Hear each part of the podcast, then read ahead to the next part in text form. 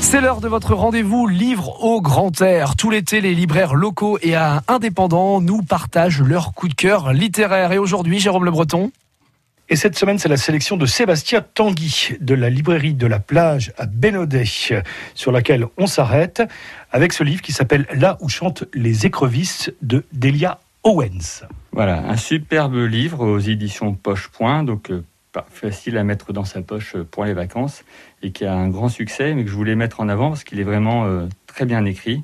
Il s'agit d'un premier roman d'une auteure, Delia Owens, donc, âgée de plus de 70 ans aujourd'hui. Euh, à la manière des Nighter Writers, Delia Owens nous propose une œuvre dans laquelle la nature est omniprésente, tantôt amicale, tantôt hostile, un personnage à part entière. Le livre est une ode à la nature avant tout, au sein de laquelle on suit l'évolution de la jeune Kia, qui, à la manière du Mowgli du livre de la jungle de Kipling, grandit seule dans les zones marécageuses de la Caroline du Nord, en l'occurrence.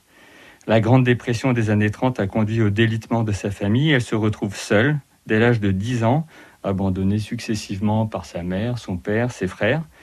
Heureusement, le père a eu le temps de lui expliquer quelques techniques de pêche, notamment, et elle survit ainsi, seule, dans ces marécages, faisant face à l'hostilité des proches habitants qui ne voient en elle qu'une sauvageonne infréquentable.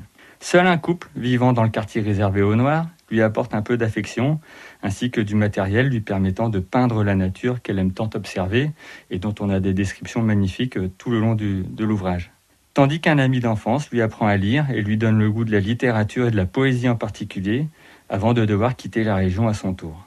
Plus tard, elle trouvera l'amour, mais les choses ne se passeront pas si bien que ça, mais je, ne peux trop en dévoiler bien sûr.